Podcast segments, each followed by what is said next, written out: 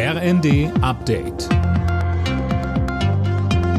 Stündlich neu. Auf den Punkt informiert. Ich bin Nanju Kuhlmann. Guten Tag. Der Deutsche Bauernverband geht weiter auf Distanz zu radikalen Gruppierungen. Präsident Ruckwied erklärte die Teilnahme der rechten Szene an den Protesten der Landwirte als unerwünscht. Mehr von André Glatzel. In der Bild am Sonntag sagte Ruckwied, weder rechte noch andere radikale Gruppierungen wolle der Bauernverband auf den Demos dabei haben. Gleichzeitig lehnte er wörtlich Umsturzgelüste ab. Hintergrund ist die Blockade an einem Fähranleger gegen Bundeswirtschaftsminister Habeck.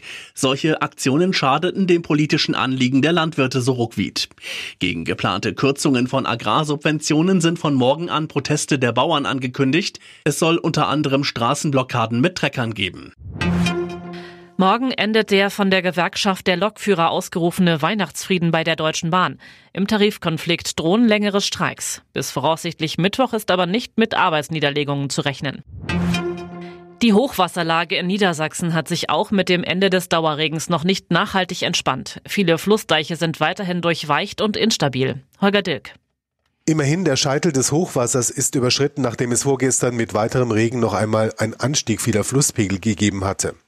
Durch den wochenlangen Wasserdruck sind aber die Deiche aufgeweicht und instabil, eine Überflutungsgefahr damit noch immer nicht gebannt. Erst im Laufe der kommenden Woche wird mit einer nachhaltigen Entspannung der Lage gerechnet, dann wird es darum gehen, das Ausmaß der Schäden zu bilanzieren.